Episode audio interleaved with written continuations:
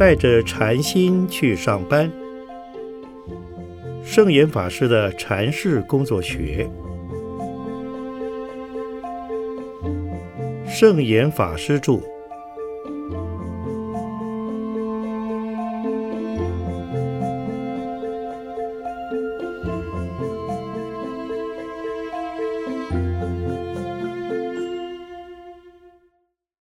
如何落实办公室环保？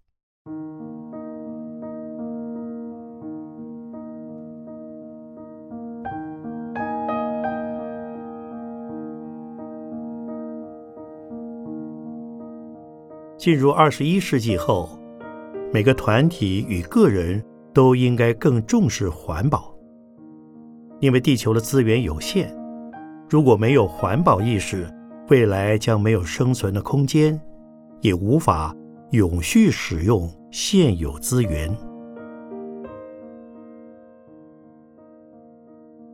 不论是个人的生活环保或办公室环保，环保观念和体认已成为世界趋势。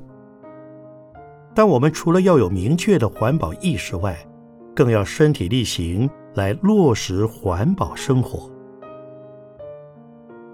而落实的方法就是减少浪费，少制造垃圾，珍视、爱护、回收、重复，或甚至于永续使用自然资源，多用智慧过简朴的生活。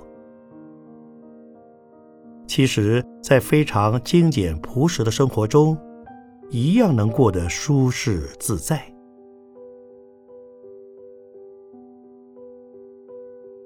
环保可先从个人周遭做起，包括私人与公共环境。对于资源，尽量不破坏、糟蹋、浪费，随时随地注意维护环境的整洁等。周遭环境是给人的第一印象，因此在办公室里应该要有环保观念，譬如。保持办公桌的桌面整洁，桌上除了电脑、电话之外，不应该有其他的东西。办公桌周围及底下也要维持净空。也许有人会抱怨，东西就是那么多，没有办法不堆放。但如果老是这么想，那么办公的空间永远不够用。其实，只要好好的整理规划一下，还是可以办得到。但是如果没有规划，没有动头脑思考整理，那么办公桌就会到处都堆满东西，使得办公室看起来很杂乱。因此，要注意办公室形象，最好是让别人。一进到你的办公室，就干干净净的感觉。办公环境本来就应该要有纪律。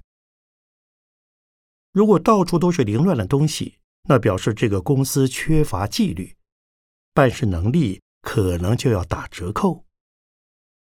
正所谓“如入鲍鱼之肆，久而不闻其臭”。如果办公环境脏乱，不知不觉中办公室的空气和气氛就会不好，这样容易导致昏沉，以致工作效率下降。譬如我参观过几个大银行、大企业的办公室，都是干干净净、清清爽爽的，不但档案分类好，放在各式各样的柜子里。文具也放在抽屉里，保持桌面净空。这就是有纪律的办公室。当公司的办公文化能提升，员工的工作精神也会一起提升。因此，办公室应该随时随地都要保持的很干净、很清爽。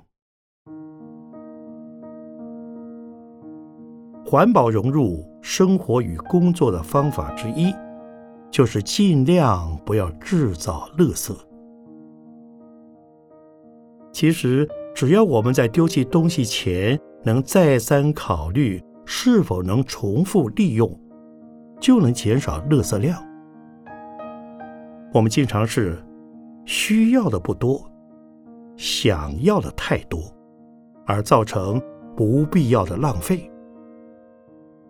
所以，我们选择物品时要着重实用和坚固。生活环境也要常保整齐、清洁与简朴。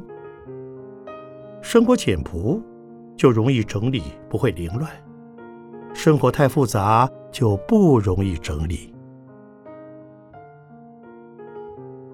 但如果我们的欲望太高，买精品、用名牌，凡事都要比高级、比豪华，这样。物欲横流的结果会很糟糕。有人认为精品名牌虽然昂贵，但是品质好，可以用很久，也可以留给下一代。这话听起来似乎有理，但是精品通常具有流行性，等新流行的精品来了，照样还是会买回家去，这样家里的东西。就会越来越多，用也用不完，卖也卖不掉，最后只好拿到跳蚤市场当成不值钱的东西来卖。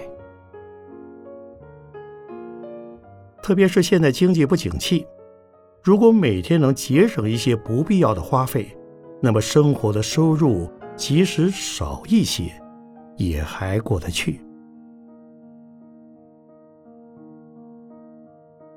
不论在家或在办公室，都要尽量节省资源，惜物爱物，做好生活环保。能够养成节省的习惯，这样也是功德一件。浪费了，就是损福。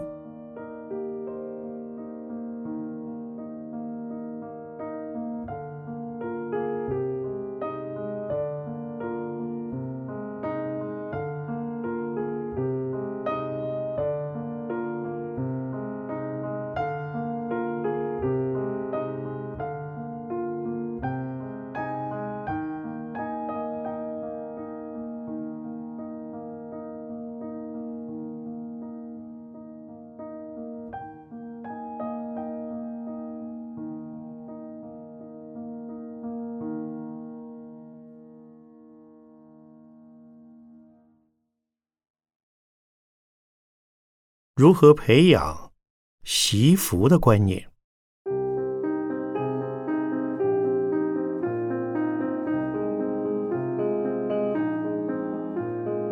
台湾已进入已开发国家之列，不仅消费能力惊人，制造出来的废物及垃圾量更是惊人。实际上，我们在生活中所需要的必需品不是很多，所欲求的往往都是非必需品，因而形成了一种浪费。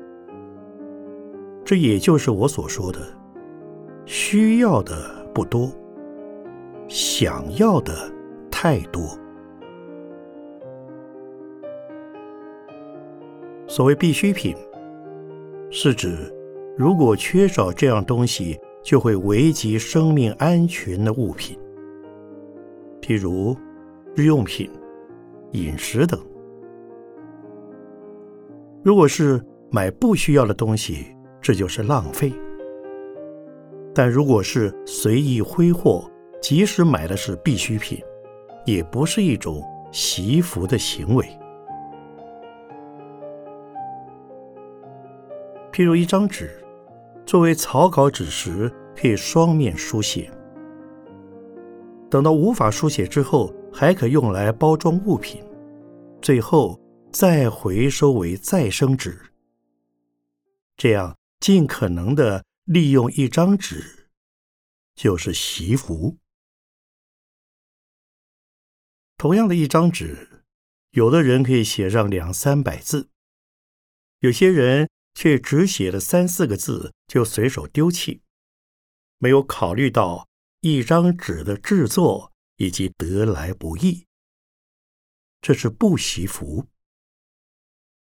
然而，如果是一张对外的邀请卡，或者是奖状、聘书等，用纸就必须讲究精美，这样收到的人才会珍惜收藏。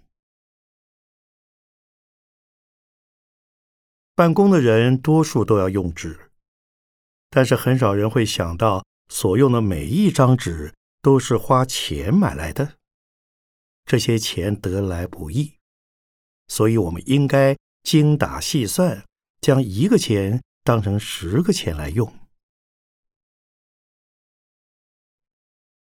我认识一些国内外的大企业家，有些人虽然钱赚得多。但却懂得善用金钱，生活非常简朴，因为他们知道赚钱不容易。公司赚到的钱是员工共同努力的结果，取之于社会，就应该用之于社会。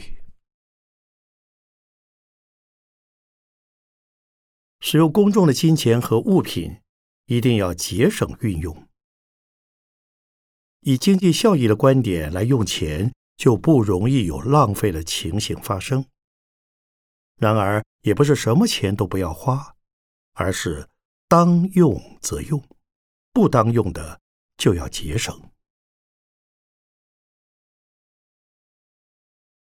此外，个人也应该有惜福的习惯。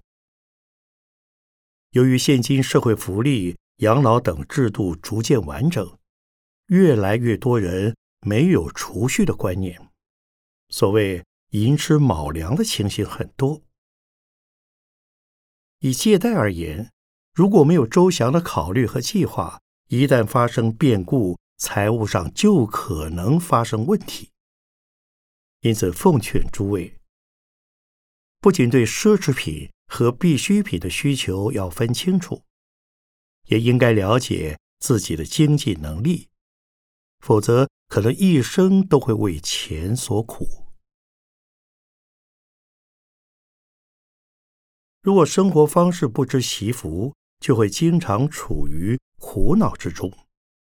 因此，生活方式应以自我的经济能力和所处的地位为标准，而量入为出。有一些人收入不高。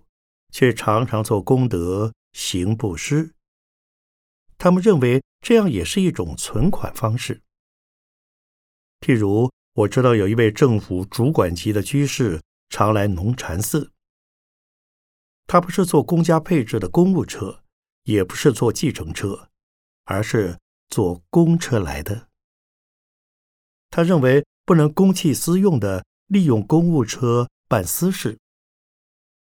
而坐公车和坐计程车同样可以到达目的地，不如把钱省下来，每个月还可以多做一些布施。这就是惜福。一位懂得知福惜福的人，这一生一定感到很幸福。一个不惜福、只知享福的人，总会觉得自己很穷。所以他的一生不会愉快。所以要养成当用则用，不当用则不用的消费习惯。凡是预算计划，都要考虑到钱。有句话说：“钱虽然不是你的，但是被你用掉的，就是你的。”意思是说，钱虽然不是你的，如果你不知道惜福、浪费物资，这不惜福的账就算在你的头上。所以在用钱的时候，要考虑到是不是用多了。同样的情况，是不是有其他更节省的办法可以做成呢？有句话说。为公司省钱，虽然省的不是自己的钱，但是你如果能节省，还是替你自己省到了钱。这句话的意思是说，因为你的习福为大众、为社会提供了更多的福利，无形之中福报就是你的。如果是一个很惜福、能珍惜自己福报的人，别人也会同样的信任你。因此，有福的人要惜福，没有福的人要重福，福不够的人要培福。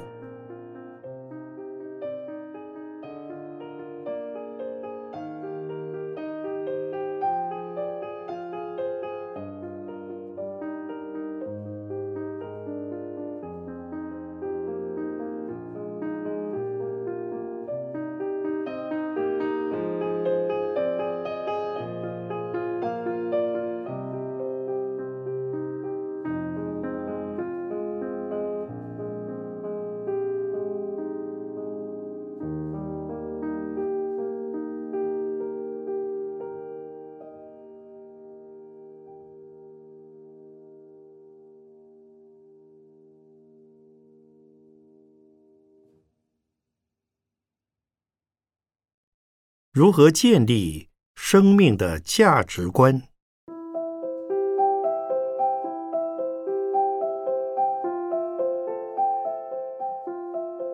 如果我们缺乏生命的意志，并且对生命价值没有正确的认识，那我们就会生活在烦恼中，常常觉得不知该何去何从。也许今天向东。明天又变成潮汐，没有一定的目标方向，没有一定的立足点。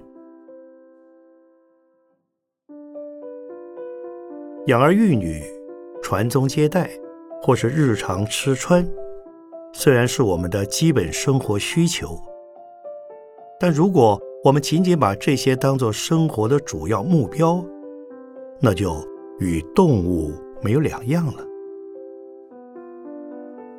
譬如流浪狗、流浪猫找东西吃，吃饱了以后，他们会生小猫、小狗，这就是他们繁衍和生存的需求。如果我们作为一个人，只是为了这些而奔走经营，那就跟他们是一样的。假使我们生活的非常富裕。一个月能够赚得几十万或是几百万，华屋美食华服样样不缺，但这能保证会过得快乐吗？这种生活是糜烂的，只追求物质的享受和刺激，而忽略了生命的意义与目标。相反的。如果我们生命的意义和生命的价值都非常明确，即使物质生活差一点也没有什么问题，我们仍然是一个健康的人。因为只要心理健康，就能少一些执着烦恼，生命就会多一些智慧而发出光辉。这个就是精神生活胜于。物质生活，如果精神生活低于物质生活，那我们就跟动物相同。动物的本能就是男女、饮食，再加上生活环境里其他的物质享受。记得曾有一位菩萨招待我吃早餐，只见那桌上的大托盘里。已经摆了三个主菜了，另外还附上花生米、豆腐乳、萝卜干、榨菜等小菜。除此之外，还有一大盘的水果，里面有苹果、芒果、柳丁和木瓜。再回过头看看几十年前我师父东出老和尚的早餐。他每天都是一块豆腐乳，一碟花生米。豆腐乳还要把它切成四小块，分四天吃。一小碟花生米也是吃上好几天。每次都是吃了好几口粥才夹一颗花生米，然后再吃好几口粥，再夹一点豆腐乳，却吃得津津有味。他从不觉得自己的生活很清苦，总是自得其乐，活得很高兴。我很欣赏他老人家吃的那么快乐的模样，而我那是跟着他一起生活，也觉得很快乐。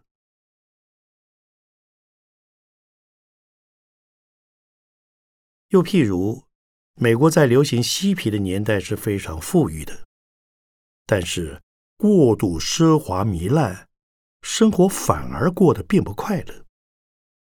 于是有些人。开始反社会潮流，放弃了自己的家庭和生活享受，变成嬉皮，在街头流浪。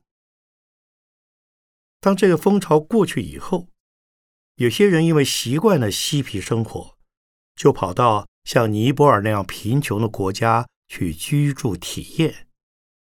虽然过得非常简朴，但是很快乐。我曾经在山里闭关六年，当时物资非常缺乏，连牙刷、牙膏、肥皂都没有。